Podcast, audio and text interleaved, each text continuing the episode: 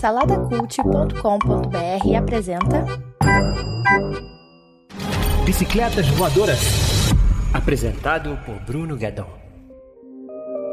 Stranger Things é o carro-chefe da Netflix. Antes de partir para a resenha, segue lá no Instagram, arroba Bicicletas Voadoras Cast. Se você estiver vendo isso no YouTube, não esquece aí de dar o gostei e se inscrever no canal. Você também pode estar ouvindo no Spotify ou nas outras plataformas aí de podcasts. Avalia com cinco estrelinhas. A gente está agora em vídeo também no Spotify. Então, se você estiver vendo aí no Spotify, vê aí que você está tá vendo o vídeo, nosso vídeo também. E também o Bicicletas Voadoras está lá no saladacult.com.br, um portal com vários outros podcasts para você. Vamos falar um pouquinho aí sobre a segunda parte dessa quarta temporada de Stranger Things. É, Vamos falar com spoiler, tá? Eu tenho aí o primeiro episódio gravado.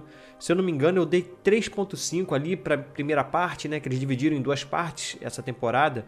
E eu dei 3.5 ali porque algumas coisas me incomodaram ali, principalmente essa divisão dos núcleos que aqui continua. É, depois eles acabam juntando, né? Mas que alguns núcleos funcionam melhor que outro. Então eu dei 3.5 ali, mais, cara assim, vendo como eles executaram essa segunda parte e olhando a temporada como um todo, não tem como dar uma nota ruim para essa temporada. Eu vou dar a nota lá no finalzinho. Mas assim, como eu falei, Stranger Things é realmente assim o carro-chefe da Netflix, né? A série que apelou, apelou para nostalgia lá quando ela começou lá atrás e a cada, a cada temporada eles continuam mergulhando mais forte nisso, trazendo agora ali mesclando um pouco com as coisas dos anos 90 também. A gente teve aí que explodiu a música da da Kate Bush, né? Uma coisa que surpreendeu até ela mesmo, tem uma entrevista dela falando que não entendeu nada, de repente ela estava estourada de novo a música antiga dela. O que, que aconteceu? E esse é o poder do streaming e o poder dessa série que, como eu falei aí, é, é a série mais poderosa da Netflix hoje. Aqui também a gente tem um aprofundamento na questão do terror. É, cada temporada eles apelam para um tipo de terror, né? E aqui a gente tem um pouco essa pegada do, do Fred Krueger ali. Inclusive tem uma homenagem a Robert Englund, que é o ator que fazia o Fred Krueger lá atrás. Ele aparece nessa série. E essa homenagem está aqui na figura do Vecna, né? Do vilão. Que é isso, é um vilão que lembra muito o modus operandi ali do, do Fred Krueger, né? Que é a, a ele atua só nos sonhos, e aqui também tem uma coisa através de visões, né, na mente das pessoas tal. Sobre a divisão dos núcleos, eu acho que isso ainda continua um problema, é, apesar de alguns núcleos terem melhorado nessa segunda parte, né? Principalmente o núcleo da, da galera lá que estava vindo. Eu não lembro qual era a cidade agora que eles estavam, mas é o núcleo do Will, do Mike, do, do Jonathan, do carinha lá, do, do cabeludo lá do, da pizza, que eu esqueci também o nome dele melhorou bastante esse núcleo, apesar de da gente ver ele saindo do ponto A ao ponto B, né? Meio que fazendo ali um road movie ali. Mas ficou bem interessante. E depois que ele acaba se juntando ali com a Eleven também, que é o que basicamente resolve esse, esse núcleo, né? Eles separados eu acho que não funcionam muito bem. O núcleo da Eleven, apesar de, de aprofundar ali no passado dela, acho que não funcionou muito bem. Mas ainda assim é interessante porque eu falei, explicou a série como um todo. Esse núcleo da Eleva serviu para explicar pra gente quem era o número um lá dos experimentos, né? Que depois a gente vai saber que é o Vecna ali no final da, da primeira parte da, da quarta temporada. E que é esse vilão que está por trás de tudo ali desde a primeira temporada, né? Quando ele enfrentou a Eleven lá pequenininha, ele acabou sendo jogado para esse mundo invertido por causa dos poderes malucos deles. E lá nesse lugar ele conseguiu, conseguiu através do poder dele manipular a mente daquelas criaturas ali que viviam ali criar uma mente coletiva, né? Esse termo é usado bastante na série.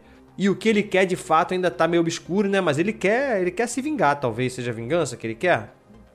Eu não sei, tá meio, tá meio obscuro isso, mas ele quer influenciar aqui o mundo real e se vingar de alguma forma.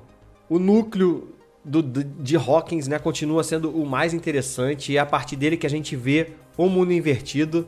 Eles têm que invadir o mundo invertido e isso acaba sendo muito legal, apesar de ter umas cenas bem expositivas ali, né, do próprio Vecna explicando para Nancy a ideia dele, né? Isso é meio fraco, é um recurso ruim, né, de roteiro, o vilão explicando a coisa e tal, isso é meio caído.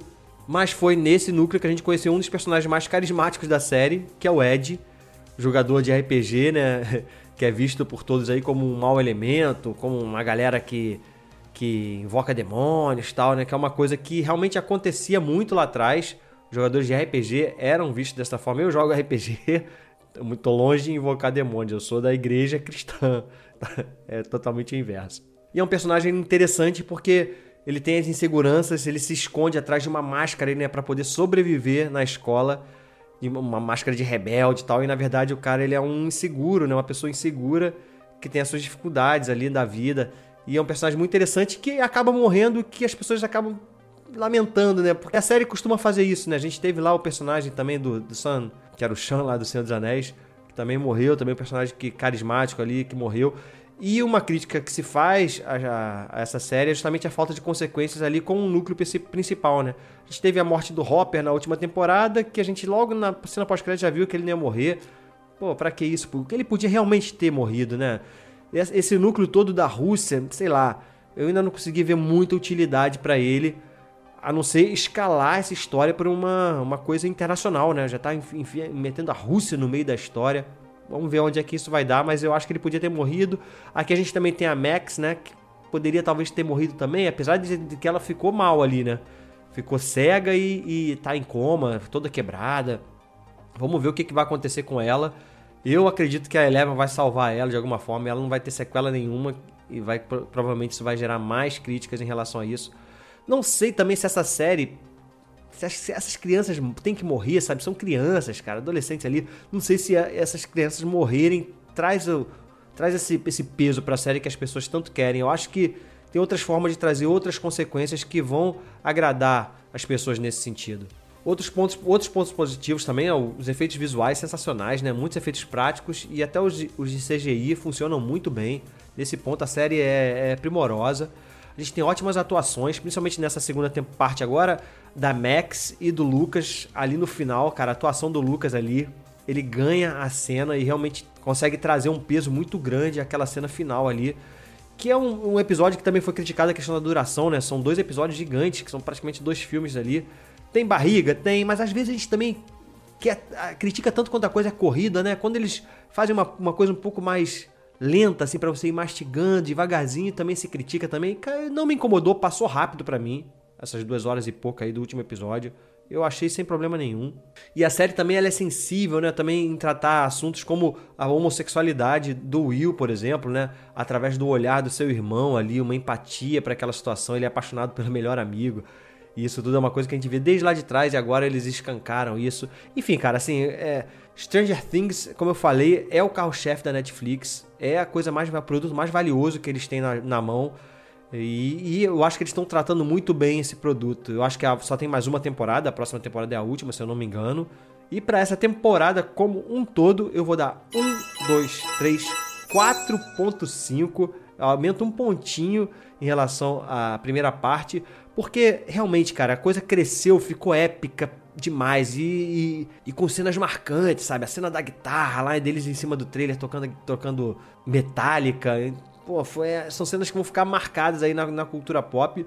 Quero ver para onde vai essa história, porque, como eu falei, escalou muito, né? Agora a cidade toda foi afetada de uma forma bem mais impactante e visível.